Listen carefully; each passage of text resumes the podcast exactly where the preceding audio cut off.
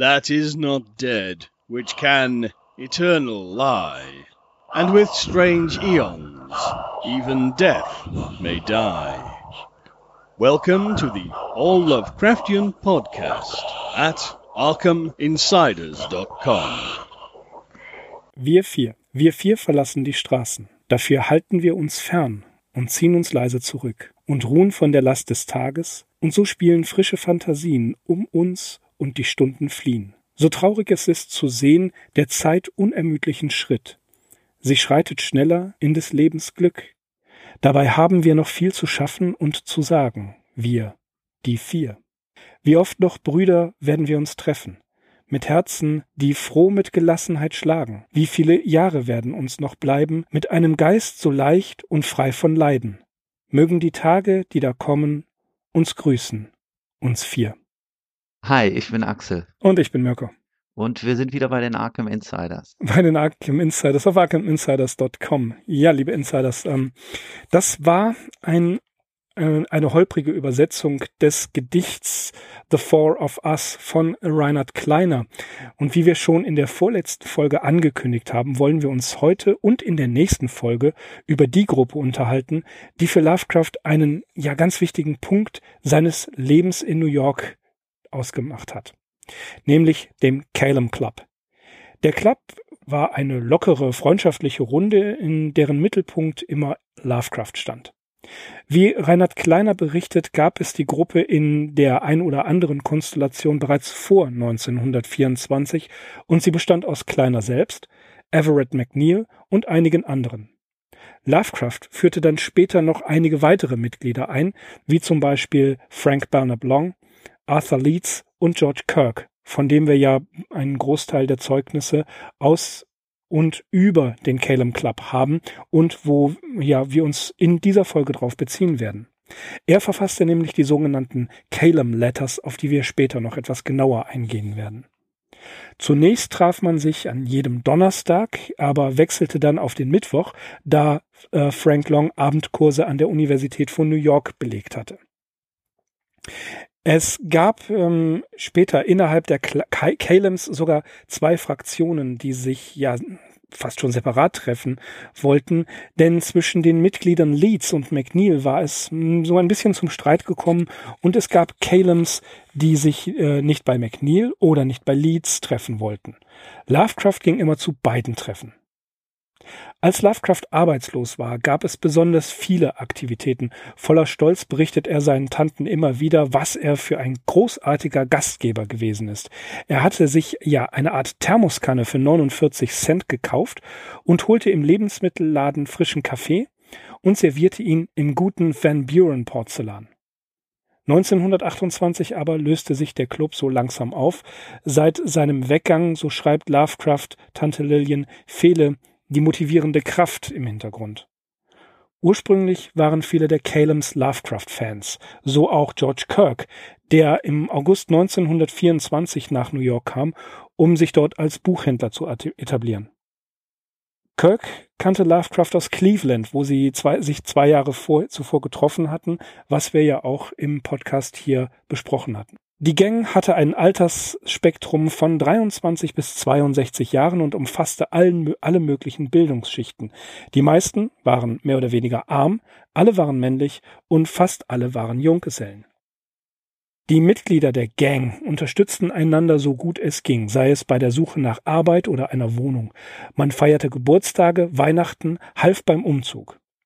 Die Treffen fanden meist in den Wohnungen der Mitglieder statt, wo man eigene Werke vorlas, Bücher empfahl und diskutierte, Ideen aufnahm, verwarf und alles wieder von vorne begann. Es war eine Art Gentleman's Club. Man trank so gut wie nie Alkohol, suchte möglichst preiswerte oder kostenlose Zerstreuung, traf sich auch in billigen Kaffeehäusern oder Automatenrestaurants und tauschte sich über die Sonderangebote und preiswerte Restaurants aus. Auch unternahmen sie oft die berühmten Touren durch New York. Als Kirk im Dezember 1925 direkt über Lovecrafts Apartment in der Clinton Street 169 einzog, wurde die Freundschaft intensiver und die Freunde Lovecraft, Loveman, Kirk und Kleiner wurden fast unzertrennlich. Und Kleiner schrieb über diese Freundschaft das bereits gehörte Gedicht The Four of Us. Das Akronym Calem Club bekam die Gang am 6. Februar 1925 und Kirk schreibt, weil die Nachnamen der ständigen Mitglieder mit K, L oder M begannen, beschlossen wir uns Calum Club zu nennen. Kirk nannte seine Freunde auch die feinsten Kumpel der Welt. Man las gemeinschaftlich aus der Literatur des 17., 18. und manchmal auch 19. Jahrhunderts, feierte Poe, Shelley, Keats, Wordsworth, Yeats und Shakespeare. Sie waren schon irgendwie eine elitäre Gruppe, aber sie hatten sich auch gesucht und gefunden, kann man sagen. Eine Art Bruderschaft der Fantastik, der Serapionsbrüder von New York, der Spaziergänger der Einsamkeit. Im gewissen Sinne ja auch ein goldenes Zeitalter Alter für sie in Armut, aber doch waren sie Gentlemen durch und durch. Ja, Axel. Das schon mal zum Einstieg nicht schlecht. Mhm. Also ein Gentleman's Club in dieser Art und Weise, das gefällt mir. Mhm, ja, kann ich mir vorstellen. Calem Club oder auch KLM Club ausgesprochen. Da scheiden sich mhm. so ein bisschen die Geister, oder? Da scheiden sich die Geister. Ich mhm. finde Calem aber. Das ist ein bisschen flüssiger. Flüssiger, genau. Ja, äh, wie schon erwähnt, verdanken wir viele Zeugnisse über die Calems nicht nur Lovecraft aus den Briefen, sondern auch George Kirk. Äh, da wir euch hier nur einen Überblick über die Geschichte und einige Mitglieder des Calem Clubs geben möchten, ähm, werden wir auch auf per Lovecrafts persönliche Äußerungen immer wieder zurückkommen, wenn wir uns in der Biografie damit beschäftigen. Das heißt also, wir machen es nicht wie sonst, dass wir über die einzelnen Mitglieder jetzt nochmal ein paar Lovecraft-Zitate bringen, es sei denn, wir haben sie gerade parat, sondern wenn er sich in New York mit seiner Bruderschaft trifft, werden wir an gegebener Stelle schon mal aus den Briefen zitieren und darüber berichten. Das machen wir heute ein bisschen anders. Wir geben euch, wie gesagt, nur einen Überblick, damit ihr wisst, was ist der Calem Club und wessen Mitglieder waren da. Ja, da uns Kirk viele Informationen liefert und seine Tochter Mara ein Buch mit dem Titel Lovecrafts New York Circle, The Canaan Club herausgegeben hat, ist das für uns Grund genug, mit einer kurzen Biografie Kirks anzufangen. Und Kirk war übrigens der einzige Nichtschriftsteller der Calems. Geboren wurde George William Kirk 1898 in Akron, Ohio, und er begann bereits in jungen Jahren für den Buchhandel zu arbeiten. 1920 bis 1922 lebte er in Kalifornien, wo er auch Clark Ashton Smith kennenlernte. Äh, er vermittelte sozusagen später auch den Kontakt zwischen Lovecraft und Smith. Nach seinem Juniorjahr verließ Kirk bereits die High School, hatte mit 19 bereits seine beide Eltern verloren und heiratete mit 21 eine gewisse Harriet Louise Braggs, von der wir allerdings nichts mehr hören. 1922 veröffentlichte oder besser verlegte er sein einziges Buch, nämlich Samuel Lovemanns Edition von 21 Briefen von Amber Spears. Ebenfalls 1922, da lebte er in Cleveland mit seiner Katze Hodge zusammen. Ähm, Im August, wir haben es ja schon in einer früheren Episode gehört, trifft er zum ersten Mal Lovecraft. Miteinander bekannt gemacht hat die beiden Samuel Loveman. Im Dezember 1923 verlobte er sich mit Lucille Dvorak, der er dann auch die Calem Letters schrieb. Lucille aber stellte ihm drei Bedingungen, und das klingt so ein bisschen wie im Märchen, hatte aber ganz handfeste ökonomische Gründe. Er sollte seine Schulden begleichen, er sollte beweisen, dass er für sie beide sorgen kann, und er musste sich einer umfangreichen Zahnoperation unterziehen. 1924 ging er dann nach New York, um dort eine Buchhandlung zu eröffnen oder mitzueröffnen. In dieser Zeit war Lovecraft der einzige Mensch, den Kirk in New York kannte. Ja, Kirk war später oft Gastgeber für die Gang und versorgte sie immer mit Kaffee und Kuchen. Er war tief beeindruckt von diesen Männern, vor allen Dingen von Lovecraft und Morton. Bald schon begleitete er Lovecraft auf dessen nächtlichen Touren durch New York, von denen wir ja schon erzählt haben. Als dann Kirk vom Januar bis Mai 1925 die Wohnung in der Clinton Street genau über Lovecraft bezog, sahen sich Kirk, Lovecraft, Kleiner und Loveman fast täglich. Obwohl diese vier bald eine tiefe Freundschaft verband, war Kirk von Loveman und Kleiner manchmal ziemlich gelangweilt, aber niemals jedoch betont er von Lovecraft selbst. Kirk half immer, wo er kannte. Und sie halfen ihm beim Umzug beispielsweise, dafür hat er sie sogar bezahlt, und er bezahlte sie auch, als sie den Buchkatalog für seine Buchhandlung äh, zusammenstellen, versenden, frankieren und zur Post tragen mussten. Er half auch Arthur Leeds mit einem Job oder später bei der Vermittlung eines Jobs. Seine Tochter Mara Kirk Hart schrieb, dass die Calem-Jahre wohl die schönsten im Leben ihres Vaters gewesen sein mussten. Im Oktober 1925 äh, in der 14. Straße 317 West, wo Lovecrafts Cool Air übrigens spielt, ähm, da hat er den Chelsea Bookshop. Zuerst in der 15. Straße, dann in der 14. Straße und schließlich in der 8. Straße 58 West. Also er ist mehrmals umgezogen. Dieser, dieser Buchladen, der Chelsea Bookshop, war der Anlaufpunkt für die Calems. 1925 machte man dort sogar eine kleine Weihnachtsfeier. Immer war es so, dass Kirk zwei Räume bewohnte. Nach vorne der Laden und im hinteren Raum hatte er seine eigene kleine Wohnung. Ja, Axel, das klingt auch so ein bisschen wie ein Traum, ne? Vorne Bücher, hinten der private, der private Wohnbereich. Ja, ja, so kenne ich es auch, aber wenn man zu viele Bücher hat, kann es auch zum Albtraum werden und irgendwann wird einem auch die kleine Wohnung noch von den Büchern genommen. Ja, außerdem ähm, er musste, mal, er musste er sie ja auch zwischendurch verkaufen. Das kennen ja. wir. Ja. Mhm. Am 5. März 1927 heiratete Kirk schließlich Lucille Dvorak, aber er hatte ja die drei Bedingungen nicht erfüllt. Die Hochzeit fand in der Old Stone Church in Cleveland statt. Kein Mitglied der Calems war anwesend. Von da ab lebten sie beide in einer kleinen Wohnung über dem Geschäft in der achten Straße. Den Chelsea Bookshop selbst gab es bis 1939. Und eine kleine Anekdote dazu. 1926 half Lovecraft Kirk wieder beim Versand der Kataloge.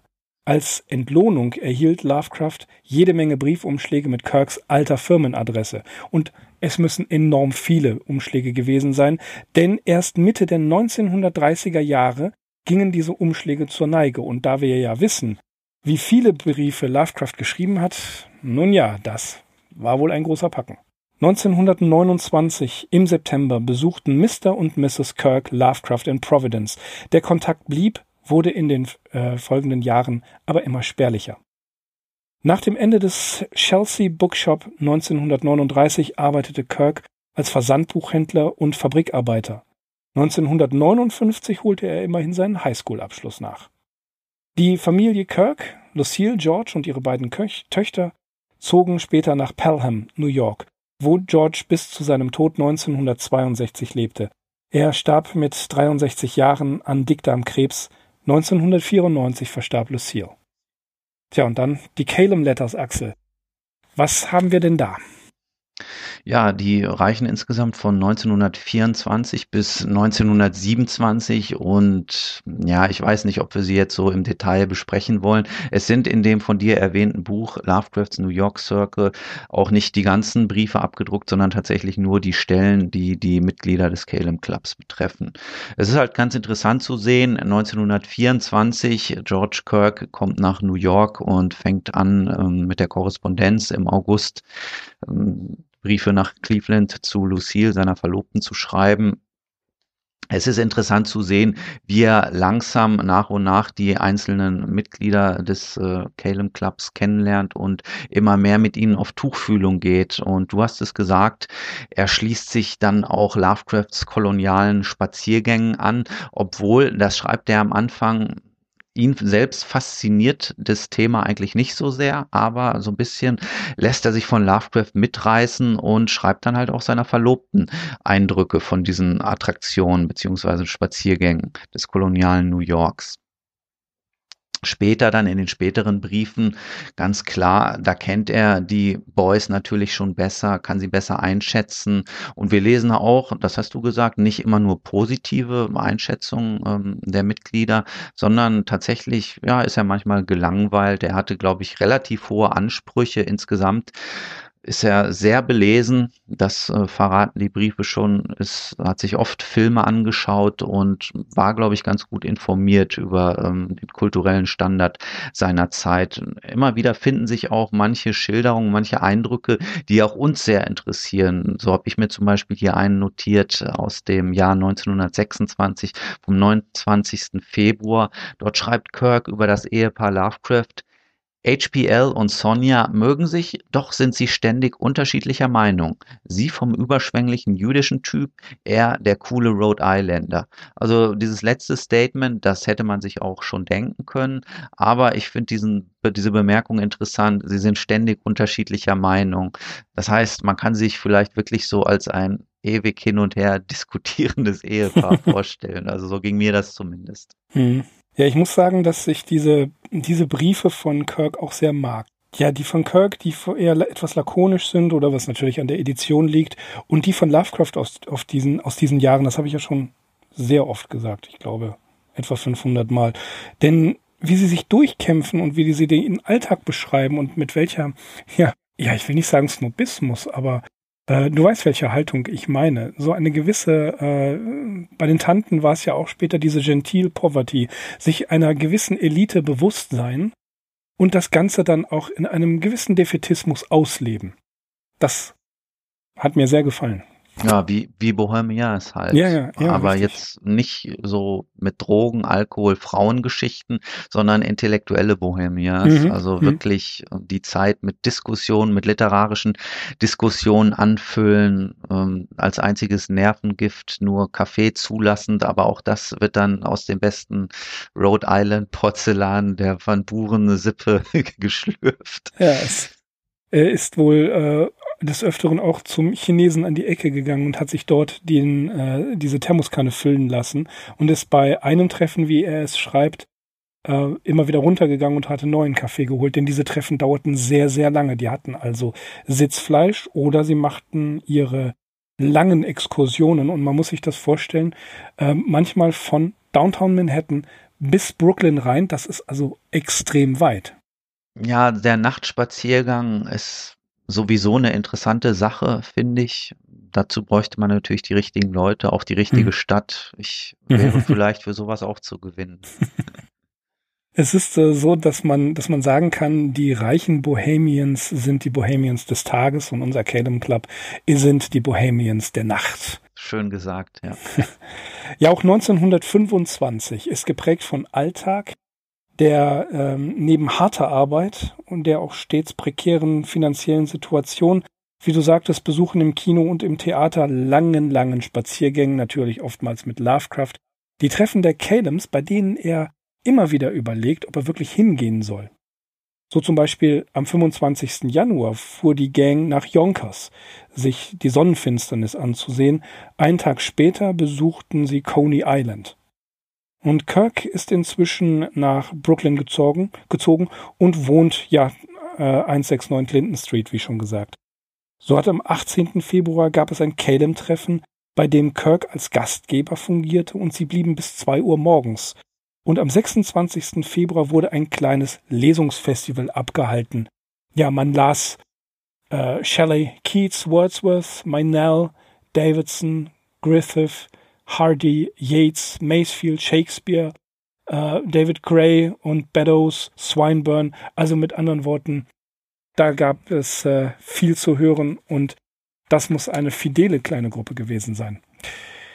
Im April muss Kirk die Sonntagstreffen der Kellems allerdings vorerst aufgeben, da die Zeit sonst nicht für seine Arbeit ausreicht, sofern die Treffen woanders als bei ihm in der Clinton Street stattfinden. Ebenfalls erwähnt er einen Besuch Lovecrafts am Abend zuvor. Das ist auch eine ganz äh, lustige Anekdote. Morgens um sieben saß Lovecraft noch immer bei ihm, längst im Lesersessel eingeschlafen, mit dem Buch The Ghost Girl von Edgar Salters in den Händen.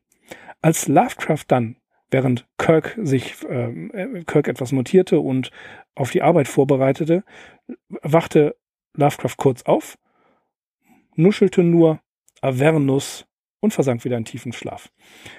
Um Mitternacht gingen sie dann anschließend zu Tiffany's, nicht zum Frühstücken, jedenfalls nicht um diese Zeit, sondern zum Abendessen. Kirk nahm einen Krabbensalat, wir können uns vorstellen, was Lovecraft dazu gesagt hat, und er nahm zwei Stücke Käsekuchen und zwei Tassen Kaffee. Währenddessen studierten sie die Frühausgaben der Zeitungen, ob es dort nicht etwas Interessantes auszuschneiden gäbe, aber da war nichts.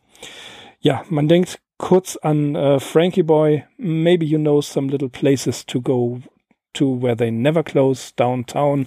Ja, das ist das Leben der Calems. Ähm, manchmal, so schreibt er zum Beispiel am 30. Juni, dass er gar keine Lust hat, zu den Calem-Treffen zu gehen, denn er, äh, er hasst es, sich zu langweilen und manchmal ging das Ganze einfach über sein Ertragen hinaus. Ja, ganz anders allerdings war es am 22. August, einem äh, Samstag, an dem Long, Lovecraft, McNeil, Kleiner und er äh, in ein Café gingen und danach mit Lovecraft nach Hause gingen. Und zwar, man muss es sich überlegen, wie ich schon sagte, vom Broadway bis nach Brooklyn, spät abends in der Nacht. Das ist also schon eine ziemliche Leistung. Am 3. Oktober halfen die Calems bei diversen Arbeiten im Chelsea Bookshop und dabei hatten sie schon den Kamin angezündet und sehr viel Spaß, denn man sang alte Lieder, die man kannte. Am 11. November treffen sich die Calems wieder bei Kirk, nicht mehr in der Clinton Street, sondern in seinem Chelsea Bookshop. Kirk wird einstimmig dafür gelobt und geadelt, den besten Kaffee von allen zu machen, denn er hat ihn tatsächlich selbst gemacht. Dieses Treffen zum Beispiel dauerte bis drei Uhr morgens. Tja, und jetzt haben wir noch zwei Calem-Mitglieder vorzustellen. Axel, das übernimmst du. Mhm. Und zwar Arthur Leeds und Everett McNeil. Genau. Zu Arthur Leeds kann man sagen, die Lovecraft-Enzyklopädie, die beschreibt ihn als eine Art Rolling Stone. Das soll nichts anderes heißen, als dass er viel herumgekommen ist und ja, dabei auch eine Vielzahl von Jobs ausgeübt hat. Er war ursprünglich von englischer Herkunft, allerdings in Kanada geboren im Jahr 1882 und hatte zum Beispiel in der Filmbranche gearbeitet, ebenso wie bei einem Wanderzirkus. Als Lovecraft ihn in New York traf, kennenlernte, kam Leeds aus Chicago, wo er seine Frau und seine Kinder zurückgelassen hatte. Also er war tatsächlich der Einzige, der kein Junggeselle war, außer Lovecraft zu dem Zeitpunkt und der also auch schon eine Familie hatte und äh, Kinder. Er war natürlich nach New York gekommen, um in der großen Stadt Geld zu, dienen, zu verdienen. Allerdings, wie vielen seiner Kollegen der schreibenden Zunft, gelang ihm das nur mehr schlecht als recht. Leeds arbeitete etwa als Kolumnist für Writers Digest und äh, belieferte daneben diverse Pulp-Magazine mit Stories. Eine davon heißt The Return of the Undead und ist erschienen in der November-Ausgabe von Weird Tales 1925. George Kirk, das hast du auch schon erwähnt, ließ ihn sogar einige Zeit in seinem Buchladen arbeiten. Hier machte Leeds allerdings keine so gute Figur. Er las nämlich selbst zu viel und war wohl auch einem Schwätzchen gegenüber nie abgeneigt. Anscheinend äh, sind das keine guten Voraussetzungen, um in der Branche zu arbeiten. Ja, nach seinem Weggang aus der Buchhandlung half Kirk ihm dann aber wieder eine neue Arbeit zu finden und ne, das haben wir ja erfahren, man unterstützte sich einfach gegenseitig in diesem Club, auch trotz ähm, manchmal gegenseitiger ja, Abneigung oder Streitereien.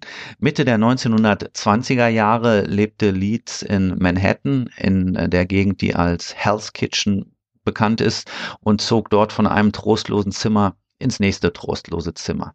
Trotz seiner relativen Armut achtete er auf seine Garderobe und zeigte sich seinen Freunden gegenüber großzügig.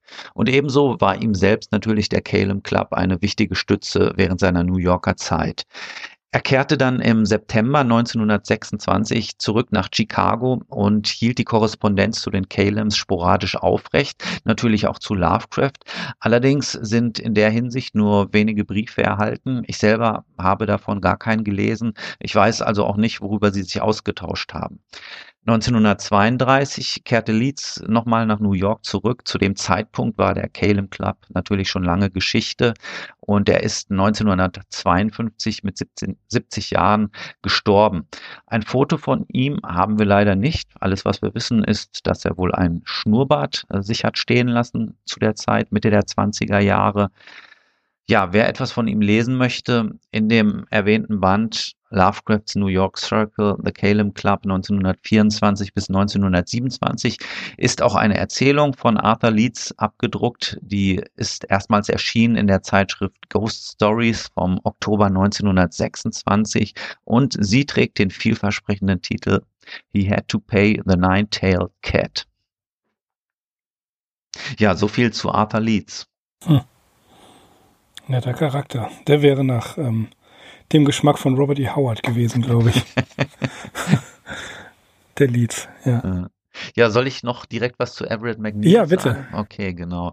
Ja, Everett McNeil ist so ein zweiter, eher unbekannter Name aus diesem Club sowohl er als auch Leeds sind wirklich nur durch Lovecrafts Engagement eigentlich äh, über uns gekommen, auf uns gekommen. Ähm, Everett McNeil war auch das älteste Mitglied des Calum Clubs. 1924 mit 62 Jahren hatte er seine besten Zeiten auch schon hinter sich. Er war, 1918, er war 1867 auf einer Farm in Wisconsin geboren und ja, ebenso wie Leeds natürlich nach New York gekommen, um dort Geld zu verdienen. Er veröffentlichte insgesamt 16 Jungsbücher, Abenteuergeschichten bei dem Verlag EP Dutton und hatte es in der Hinsicht sogar zu einem gewissen Erfolg gebracht. Doch, wie gesagt, Mitte der 1920er Jahre war davon nicht mehr allzu viel übrig. McNeil lebte wie Leeds in Hell's Kitchen in einer ärmlichen Absteige. Dosensuppe und Cracker bildeten seine Mahlzeiten und das ist natürlich eine Diät, wie wir sie auch schon von Lovecraft her kennen. Sein Tagesablauf bestand aus Schreiben, wobei er sehr gewissenhaft vorging und viel recherchierte. Das führte freilich zu einer bescheidenen Ausbeute von ja, rund 200 Wörtern pro Tag. Also mit einem Stephen King kann er sich da nicht messen. Die New York Public Library diente ihm als Quelle für seine Recherchen und aufgrund der geschilderten Umstände führte er auch jetzt nicht so dieses Vorzeigeleben des Bohème wie die anderen Clubmitglieder und insbesondere die nächtlichen Spaziergänge oder die sonntäglichen Promenaden in Brooklyn fanden auch in der Regel ohne ihn statt. Lovecraft hatte Everett McNeil kennengelernt schon während seines ersten Besuchs in New York 1922 und McNeil hatte sich Lovecraft dort bereits als Führer angeboten. Ja, auch das hast du erwähnt. Es kam bedauerlicherweise irgendwann zu einem Streit zwischen Arthur Leeds und Everett McNeil. Es ging da um irgendwelches geliehenes Geld. Und infolgedessen gab es dann eben die Treffen, bei denen jeweils nur Leeds beziehungsweise nur McNeil anwesend war, aber nie beide zusammen. Lovecraft hielt sowohl dem einen als auch dem anderen die Treue und besuchte eben auch die Treffen, die bei McNeil in dessen Zimmer stattfanden. Nicht alle wussten seine Gesellschaft immer zu schätzen. George Kirk, ne, wie wir erfahren haben, war relativ anspruchsvoll. Und gerade er schreibt, dass McNeil sich nicht besonders anstrengen musste, um das Niveau seines Zielpublikums, also heranwachsende Jungs, zu erreichen. Insgesamt bekommt man den Eindruck, als sei McNeil ja so ein etwas einfältig naiver Geschichtenerzähler gewesen, der ewige Jugendschriftsteller aus Wisconsin, der am liebsten romantische Abenteuergeschichten aus vergangenen Epochen fabulierte. Im Alter zog McNeil dann zu seiner Schwester nach Tacoma, Washington, wo er allerdings kurze Zeit später verstarb. Das war im Jahr 1929. Von Lovecraft ist uns ein Tribut an ihn in einem Brief an Ferdinand Morton überliefert. Und außerdem ist das Gedicht The Pigeon Flyers aus dem Fungi from Jugot Zyklus vom Tode McNeils inspiriert. Und so viel zu Arthur Leeds und Everett McNeil von mir. Mhm. Danke. Ja, das war schon mal ein erster Überblick über den Calum Club. Und wann immer wir bei unserer Reise durch Lovecrafts Zeit in New York auf Erzählungen, Anekdoten und Berichte des Clubs in den Briefen stoßen, lassen wir den Meister natürlich selbst zu Wort kommen. In der nächsten Folge werden wir über die Erinnerungen an die Calem, der Calems an Lovecraft, so rum, sprechen, ähm, denn da gibt es auch noch einige Anekdoten zu berichten. Ja, Axel, zum Schluss würde ich gleich gerne nochmal Mara Kirk Hart zu Wort kommen lassen. Ähm, was hast du noch? Ich habe weiter nichts. Vielleicht mhm. ähm, verabschiede ich mich dann einfach schon und dann lassen wir heute die Sendung wirklich ähm, mit deinem Zitat ausklingen. Ja, gerne. Okay, ja, vielen Dank fürs Zuhören. Wir werden uns noch ein bisschen weiter mit den Calems beschäftigen. Okay, ich werde dann mal, ich leg dann mal los. Leg los.